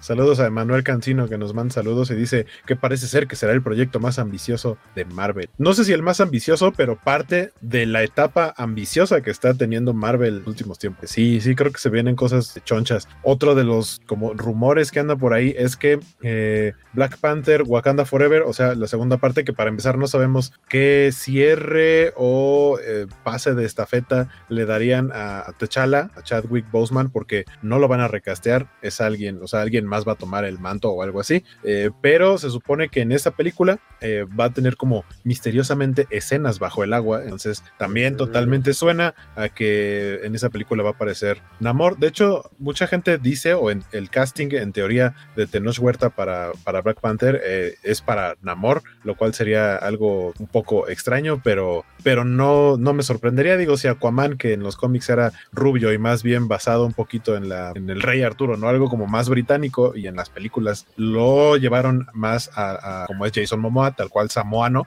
que me parece que tiene sentido. No veo por qué no, no tendrían que hacer un ajuste que quedara bien para, para Namor. Y sobre todo, si vienen también la parte de los Illuminati, creo que también podría ir por ahí el asunto. Entonces, pues de pronto hay piezas de rompecabezas que, que antes parecería que no encajaban, pero ahora podría ser que sí. Sí, yo tengo mi teoría de que esta película va a ser la crisis en tierras infinitas de Marvel, para tratar de reunificar a todas sus licencias que tienen en otros estudios. Y igual también puede ser que me está pegando la vacuna que me puse en la tarde. ¿Te tocó hoy? ¿Te tocó hoy, Ajá. camarada? Sí, hoy me tocó y ya está amarrando así, machín. Está amarrando. Ajá. Ya hasta le está saliendo el acento. Hasta, hasta- encuentro graciosos los, los chistes de Jorge de Rambo. Entonces sí es la vacuna. No, entonces. Sí, no. Sí te pegó rap, rápido este, a, a- a la, a la clínica más cercana. Pues sí, estuvieron de, de a peso las, las este, la- las conspiraciones, las teorías de todo lo que todo mundo vio. Este, ah, les faltó ver a la Virgen en el tráiler. Pero el que más vi yo fue el de, el de, de este Tom Cruise. Es el que más me apareció. Que a mí me parece que es el menos probable. Sí. Pero ¿cuál cre- ¿saben cuál sí creo que va a ser probable que aparezca? Probable. Creo que la ching. El Rambubu. El Rambubu al mil. bueno, ya. Pasamos a la siguiente noticia. Este, ya casi estamos a, a una puntilla, nos quedan como do- dos temitas por cerrar. Aparte se estrenó por ahí y esa no lo he visto. El, el nuevo tráiler de ya que es Stranger Things, Stranger Cuatro. Things 4. Cuarta temporada va a estar dividida en dos. Eh, la primera parte, se- no, pero se estrena con muy poco de diferencia. Ah, ok. La primera se estrena creo que en mayo y la segunda en julio. O sea, Ya van a tener bigote los niños. Y, eh, pa- o sea, aparte, aparte de, de este anuncio de la nueva temporada y su fecha de estreno, eh, los hermanos Duffer, que son los creadores de la serie, dijeron, va a haber una quinta temporada de Stranger Things, pero ahora sí, Los hijos. nos juran que va a ser la... A mí me gusta mucho la serie, pero ya Stranger Things en esta Yo va a ser. Las Stranger que- Things que les pasan es que les va a empezar a cambiar la voz y les va a salir pelo en lugares extraños, yo, ¿no? yo siento que Stranger Things sí es ya un proyecto, es un chicle demasiado estirado. Eh, tienen muy buena producción, tienen buena historia, pero, pero siento que incluso la segunda temporada fue como de... La primera estuvo muy bien, la segunda fue un, ah, esto nos dio dinero, que nos dé más dinero, pero ya de pronto ir por la cuarta y la quinta... Sí, yo, yo aún sigo muy molesto por el, el episodio que en realidad era un spin-off disfrazado. ¿Cuál? ¿Cuál? Una donde Eleven se va, este, se escapa del pueblo y aparece con un... Mm, con una un bandilla. Ajá, con una Sí, sí, bandilla sí. que también tiene poderes. Digo, eso, Con- eso ol- olía a spin-off por todos lados. Claro, Ese es, claro. Un, es un piloto de, de un proyecto que no salía al final de cuentas. Es que yo creo que el problema es que no tenían historia para tanto, porque en general sigue, sigue estando bien trabajada la serie, los personajes están bien escritos, las relaciones entre ellos están bien, pero la, la historia que se supone que te tendría que llevar, la- esta idea de, del other side y, y demás, creo que ese sí ya no, no había forma de seguirles tirando a hacer algo con entonces ahí es donde yo creo que estuvo el problema. Pero pues a, a- a ver, podían abusar a los personajes en, en otra clase de cosas o, convertirlos en investigadores paranormales y, y que hicieran cosas distintas, pero pues el problema fue que, que decidieron quedarse con, con eso y, y- incluso lo que hicieron fue moverlo ligeramente hacia, hacia un costado, ¿no? El, el programa de vamos a buscar niños con poderes, que como dice una cancha sonaba spin-off, pues es que a lo mejor era lo, lo que podías haber hecho, mudar a, a los personajes de entorno y hacer algo distinto, porque sí me, me, me gustan las, las temporadas, las disfruto, pero sí siento como que la, la historia, lo, lo que era el hilo que se supone que la conducía, sí no, no daba para tanto. Eh, ¿Cuánto nos puedes repetir las fechas que decías, Guaco? No las tengo exactas, pero según yo una es mayo, o sea, Mayo. mayo, y julio, las dos partes de, de la cuarta temporada. Mayo y julio. Y este en México los cómics de Stranger Things son publicados por Panini. Creo que estos no te han tocado, ¿verdad? Traducir, Beto. No, No. a lo mejor son Este, traducciones españolas, no lo sé. No, sí se han hecho, según yo, sí se han traducido aquí, me parece. Nomás me ha tocado leer un par y están bastante chéveres. No les he podido dar seguimiento, pero pues si les gusta la onda de, de Stranger Things, denle un, clávele un colmillo ahí a como 20 ese- 27 de mayo, 27 de el- el- mayo. porque aparte le pusieron volumen 1 de las- la cuarta temporada y primero de julio el volumen 2. Sí, es cierto que ya se ven muy estirados en, en la pantalla. Pues, pues mira, eh, a mí desde la temporada anterior, este Millie Bobby Brown me recuerda más a, a Julia Roberts que a su primera temporada como Eleven, entonces de eso ya dice mucho. ok, ok, ok.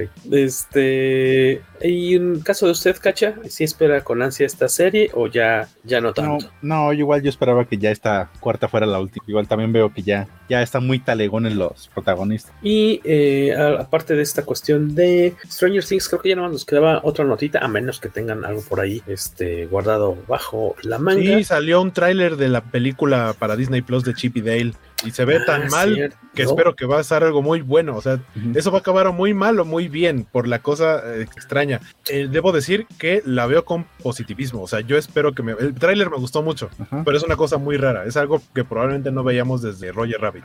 Porque es este live action con animación. Es que es live action con animación, pero. Y personajes de otra. Pero es, pero es que aparte, es- exacto, hay de diferentes. Van a ser más como cameos, creo yo. Pero eh, aparte es una mezcla de 3D y de 2D, porque que, lo, de, lo que de lo que trata o lo que te explica el tráiler de lo que va a tratar la película eh, no va a ser las aventuras de los Rescue Rangers que veíamos en la, en la caricatura, sino qué pasó con los personajes, pero que eran como actores. O sea, en el, en el mundo real se supone que Chip, Dale y su equipo eran los actores dentro de la caricatura y qué pasó con ellos eh, 30 años después. Pero se supone que, que se supone que no se han visto en mucho tiempo. Dale eh, aparece como personaje 3D y Chip aparece como personaje 2D. Y cuando se encuentran le dice, te ves diferente. Ah, sí, es que yo sí pasé por la, la cirugía del, del 3D como la modernidad, ¿no? Que, que, que diría Dale. Pero aparte, o sea, algo que yo noté o sea, que sí extraño un poco que supuse que no lo iban a hacer, dado quiénes son los protagonistas, que son eh, John Mulaney, que es de, eh, Chip, y Dale es ah. Andy Samberg.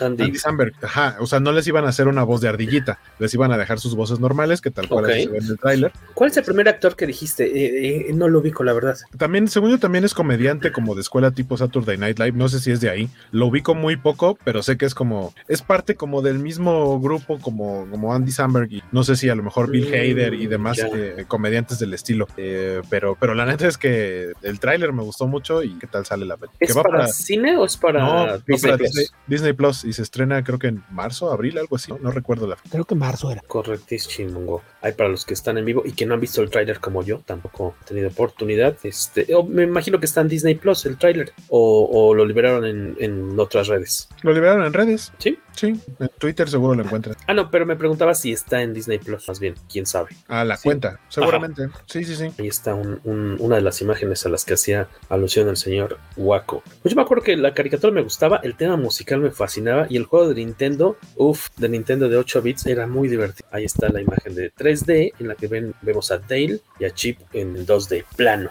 Nos dice Alberto Palomo, las aventuras de Magnum e Indiana Jones versión de ardillas.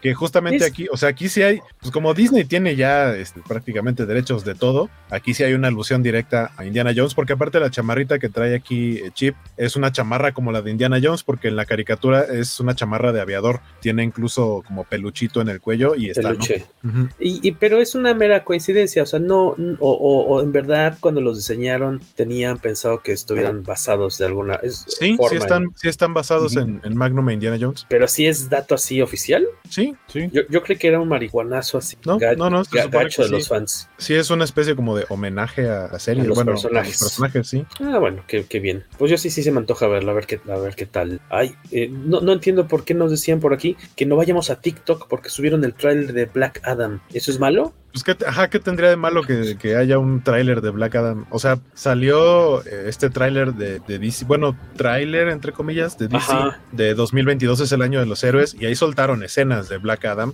de, eh, porque los, las cuatro películas de DC para este año son Black Adam, son Flash, Aquaman y The Batman, que es la que ya se estrena en dos semanas. ¿De Este, Batman ya sale en dos semanas? Sí, es el 2 de marzo el estreno de The Batman. qué rápido. No, no bueno, me en menos de dos semanas, en menos de dos semanas, prácticamente semana. ¿Es en viernes, jueves, No, miércoles? es en mar- martes o miércoles. Miércoles en la noche, de hecho, dentro de dos semanas debe ser. No es martes, miércoles. Es que acuérdate que va a haber preestreno. El preestreno Ah, es el bueno, 2 de marzo, estreno es el 3. Eh. Pero de Black, de Black Adam, eh, lo que salió en este videito, pues sí son como ya más escenas de la película, en donde sale Doctor Fate, sale este, Hawkman, sale Atom Smasher, no recuerdo quién más, obviamente más escenas de, de La Roca como Black Adam, y pues se ve bastante bonito. Por ahí vi comentarios de, de- de gente diciendo que, ay, DC lo que tiene que hacer, tuvo que hacer su propia versión de Falcon y su propia versión del Doctor Strange, porque Ay, pues, hay, pues, hay gente que nomás comenta por comentar, pero, pero ayer, este, que es un tráiler filtrado, dicen por ahí. Y eh, déjenme pongo rápido el. Ahora estamos, estamos hablando, estoy tecleando mientras hablo, eh, de los invitados, taca, taca, taca, nuevos. De, a ver, eh, yo vi que a- a- al menos a Waco le, le causó mucho. O sea, los, los nuevos invitados de la mole, o sea, Ryan Otley y los demás. O sea, los Por demás, lo- ni- ninguno te causa ni siquiera una ligera comezón. Este, no, o sea, nivel Ryan Otley, no. Ah, bueno, yo sé que te- a ti te gusta mucho. Más, más bien la noticia es que los invitados que anunciaron la mole esta vez no son cosplayers. Es esta semana. Esta semana exactamente hoy se anunció a Ryan Oakley, que Ajá. suponemos que será un trancazo. Ajá, Este, porque con, con- con tantos cosplayers este, podrían armar su. La mole podría armar su ejército de elfos con tantos seres hermosos. con tantos seres hermosos. Estás bien loco. Este, eh, pues, eh, ¿cuántos son? los- Como 190 o cuántos cómics eh, dibujó Otley de, de, de Invincible? O sea, el 95%, ¿no? O más. Porque empezó como por el número 10, ¿no? Estaba, estaba leyendo. De- descubierto, leía que es de- descubierto por este, por Kirkman. Creo que a partir del número 7, según yo, eh, es Cory Walker y son nada más los primeros 6. Y pues así, eh, todavía no anuncian si van a tener costo las firmas, fotos y demás. Bueno, las fotos nunca las cobran los, los artistas de cómics, pero me imagino que las firmas sí. Y es que chillo, guaco, para que vayas ahí. Cory. Walker, Cory Walker del 1 al 7 y Ryan Otley a partir de el número 8 y en total son 144 Ahora, son como que 13 años, algo así, ¿no? Le- 13, 14 años de, de haber colaborado con el título. Ahorita está dibujando y seguramente Waco Beto podría, tal vez, me imagino, comentarnos. Eh, yo leía en comentarios de hoy, cuando se anunció Ryan Otley, que el cómic, pues muy nuevo, que está el relanzamiento de Hulk, que está muy, muy sabroso. Dicen que está gustando no mucho, que está muy bueno. Yo, Yo, entro, yo, yo decidí darme un, un tiempecito con Hulk porque tendría que ser algo muy radical después del Immortal Hulk, que es un super cómic de lo mejor que ha hecho Marvel en los últimos años. Entonces decidí dejar que, que salga bastantito antes de, de entrarle porque tiene que ser algo en un tono muy, muy distinto. Yo tampoco le he entrado, pero, eh, o sea, justo, justo el buen Francisco Espinoso era el que mencionaba que dice, sí, sí, ¿Espinoso? sí, Espinoso, sí, sí, sí, Invincible, lo que sea, pero su Hulk está muy bonito, pero a mí, eh, si no me equivoco, es la portada de su primer número de Hulk, no me gustó, creo que está mal dibujada, pero, pero en general, Ryan Otley sí es de mis dibujantes. Es que aparte ahora al Hulk está un poco extraño porque parece que tiene encima la parafernalia de arma X. No sé si algo tiene que ver con la historia. Trae una armadura ahí extraña, ¿no? Así el, con el casco que le tiene Logan, nada más se le ve como los, el, este, el visor, digo, muy parecida. Se le ve la rayita. Y de Ryan no- Otley, me- recién me acabo de leer la etapa de Amazing Spider-Man, que está bien, pero no está tan memorable. Y, bueno, no tiene un momentazo así dentro de- del cómic en suerte. También por ahí se anunció a Dan Parent, eh, dibujante también como de casi 30 años en, en Archie Comics, que va a estar por acá. Dato curioso, es este, primero se anuncia a, este youtuber para au- audiencias juveniles, eh, eh, Andrés Navi, que tuvo su cómic publicado por Camite, y entre las portadas variantes, no me acuerdo si eran cuatro o cinco, uno de los artistas era Dan Parent. Entonces, ya habiendo invitado a, a- Navi, porque él quería tener un espacio para poder presentar su, su cómic, porque tal cual le tocó, este, saca el cómic y pandemia, ¿no? Entonces nunca tuvo una presentación oficial, aunque ya tiene un año y cacho de que salió, pero este, pues, tendrá para su público de chavitos su presentación. Y entonces la, la idea fue, pues, ¿por qué no acercarnos? Eh, aunque podía, se le podía escribir directamente a Dan Parent y presentarse, oigan, somos tal convención y queremos invitarlo, pues mejor aprovechar que ya había un vínculo ahí con, con este chico, con, con Andrés, para que él fuera quien eh, sirviera como puente de, oye, fíjate, este, ya viendo, teniendo, teniendo una relación pues comercial, ¿no? De como portadista y este creador, por decirlo, em, de que fuera quien lo introdujera de cierta forma, que presentara a ambas partes y pues aceptó, pues va a estar padre por ese lado, al menos a mí porque nunca habíamos visto ese tipo de artista como de, de corte infantil por acá, a, a ver qué tal. Y Leia tiene unos crossovers bastante de locos que son los de Archie con Kiss. Archie Glee, que se no, no, los de Archie Kiss sé que sí los tengo, no me acuerdo si los Oye, acabé de oye, comprar. Jorge, no, no mientas porque había venido un artista de Archie, ¿Quién había venido? Acuérdame. Norman Fogel, Tienes razón, él estuvo haciendo los de los de ya cuando es adulto, ¿no? ¿No? No adulto, ¿cosa más? Life, Life with Archie o cosa más? No, pero desde antes. Él, él estuvo haciendo ¿Más cosas jovencito? estaba trabajando con Michael Uslan. Ya, pero ¿qué sería, noventas? todavía, le, todavía le tocó dibujarlo con estilo clásico antes de que les dieran mano libre pa- para hacer a los personajes. Que dice cuando él llegó a la editorial le, le dijeron que mientras los personajes se vieran como las, las hojas de personaje y respetaran los diseños, él podía hacer lo que quisiera con la composición de páginas. Más experimental, ¿no? No tan tradicional. Sí. Bu- Buen dato, buen dato. Entonces, este vendría siendo el segundo artista que eh, De Archie. que ha venido, aunque este eh, Parent ha estado muchísimo más enfocado en, en ese tipo de, de producto. Sí. Eh, de él sí se me antojaría, a ver qué tal están los precios. Se me haría simpático tener un. Estuve viendo algunos de sus sketches y se ven bastante simpaticones. Y el otro que también se dio a conocer esta semana es el, re- el retorno de Glenn Fabry, que no le gustó su foto de anuncio, pero es que no hay fotos de él en redes sociales,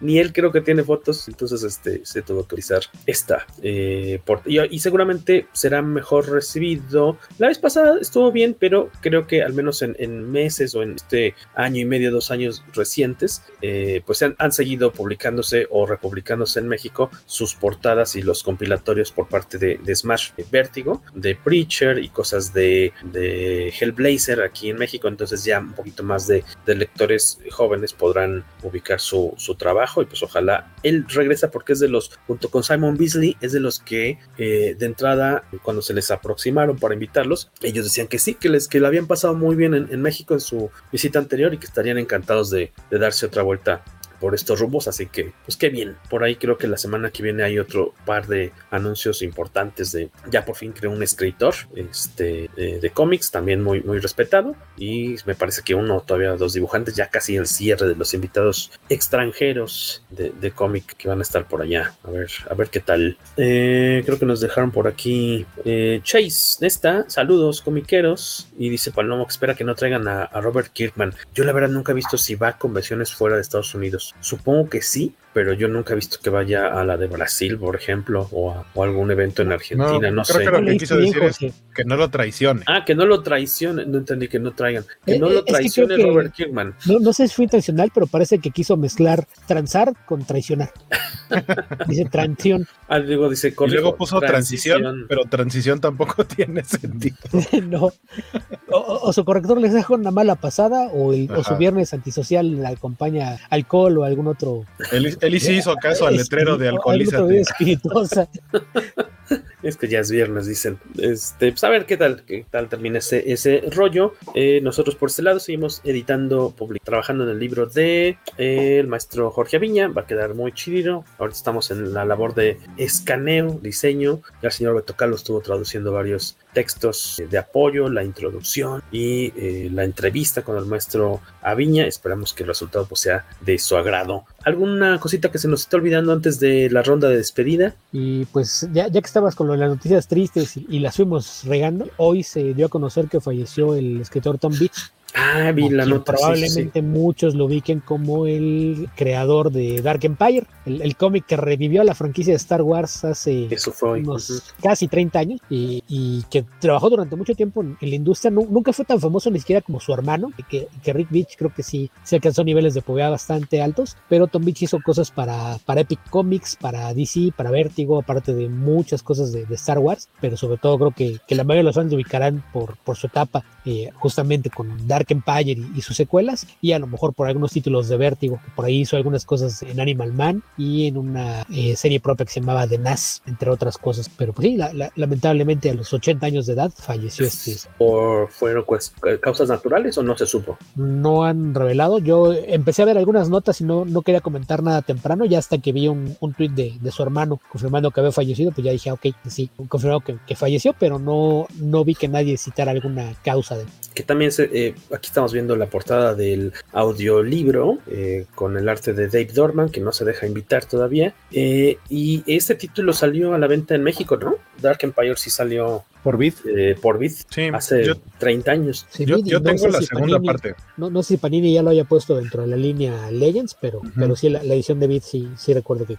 Dice que sí es la verdadera secuela de Star Wars, pregunta Palomo. La secuela de Star Wars de, de aquel tiempo, que En ahora su- forma parte momento. de Legends, como dice en su momento, exactamente. Cuando el, universo cuando el universo expandido era canon, eh, Ujú. era una de las secuelas. Correcto. Pues qué, qué, qué lástima. Sí, tienes razón. Esta, esta nota es, fre- digamos, fresquecita porque es eh, eh, esta nota mortuoria sea, es de hoy, este, hoy viernes 18 que estamos grabando. Si están interesados, pues valdría la pena que les sigan el, el no el paso, ¿verdad? Pero siga, se digan la pista más bien a la obra de, de Beach en, eh, en Star Wars. Mencionabas también en qué otros títulos. Y hizo cosas de Animal Man, Animal Man. cuando, cuando el artista era Stevie Dillon, que también en paz descanse. Uy, sí, Y- qué triste. Y en un- una serie que se llama de NAS, aparte por ahí dos, tres títulos de lo que es Epic Comics, cuando, ah, que en los 80 habrá que recordar que Marvel también tenía su línea de cómics de autor y a veces dirigió a un público más adulto, pues ahí también había hecho algunas cosas. Aparte, tengo entendido que era poeta, novelista y escribía sobre cosas me- medio espirituales. No, no, no sé, ya tenía bastante tiempo alejado del medio, pero, pero si encuentran su, su trabajo por ahí, tiene algunos cómics bastante interesantes. Ahí la recomendación del señor Beto Calvo para que pues, se den tarea de investigar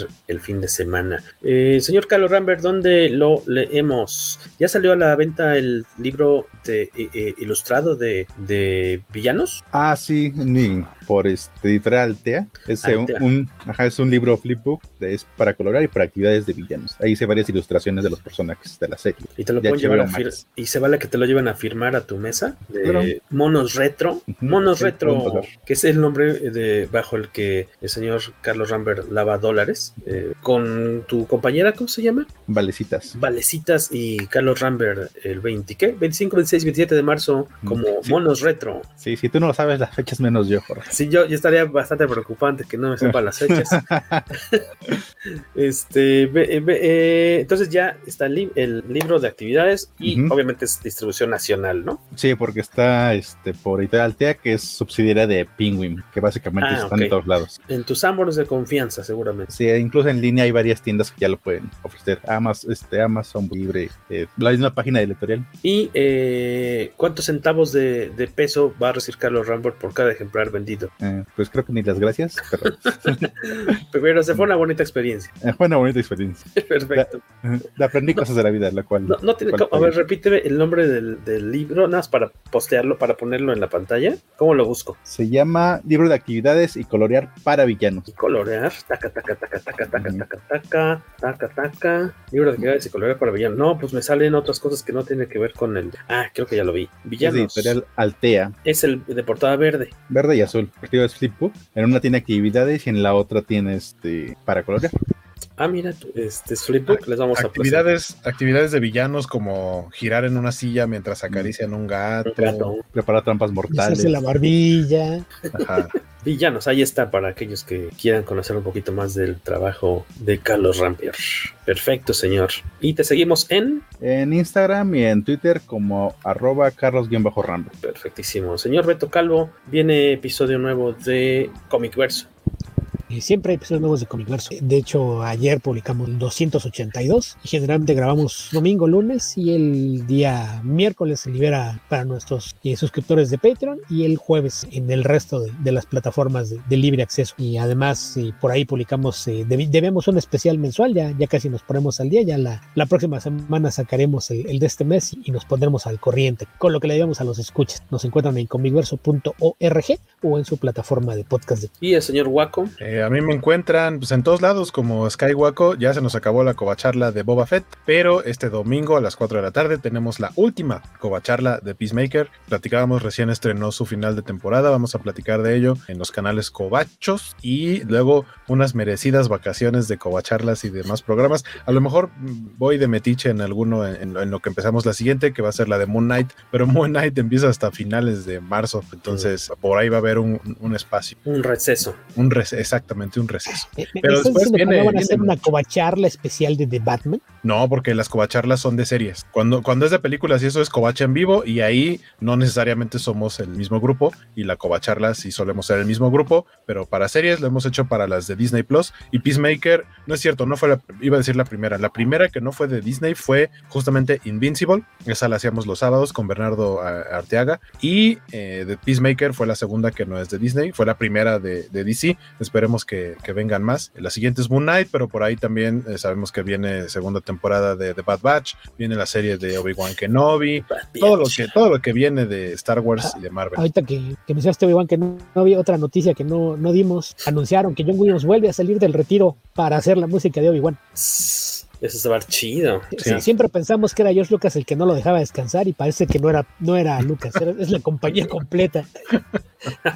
Entonces no era, no era au- autoimpuesto el retiro. No era George, era Lucasfilm. A, a lo mejor hay alguna cláusula por ahí que cada vez que te llame tienes que decir que sí y presentarte aquí. Que, que igual, que igual lo que yo tengo entendido es que, o sea, no lo va a hacer completo él, sino que va a ser Seguramente Eh, algún tema, y, que, que es lo que hacen con muchas, ¿no? Porque Exacto, la- sí, las sí, que sí. hace el, ¿En la el base? compositor de las dos series actuales, los temas son de. Ay, ¿cómo se llama este tipo? de Ludwig. Goranson. Él, él hace los temas, pero toda la música de, de la serie como tal los toma como guía para crear un, un score nuevo. Entonces, probablemente será algo similar. Va a ser el tema principal y les va a dar algunos cues y tono para musicalizar el resto.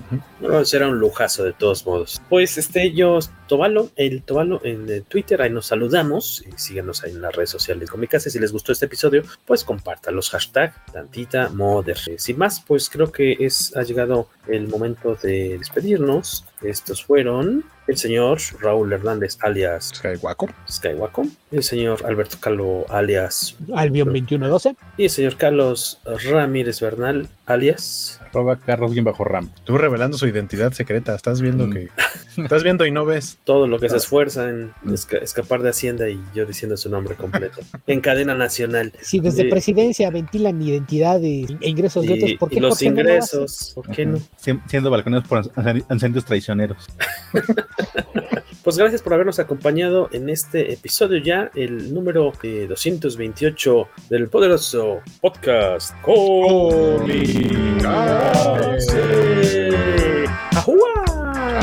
Bye.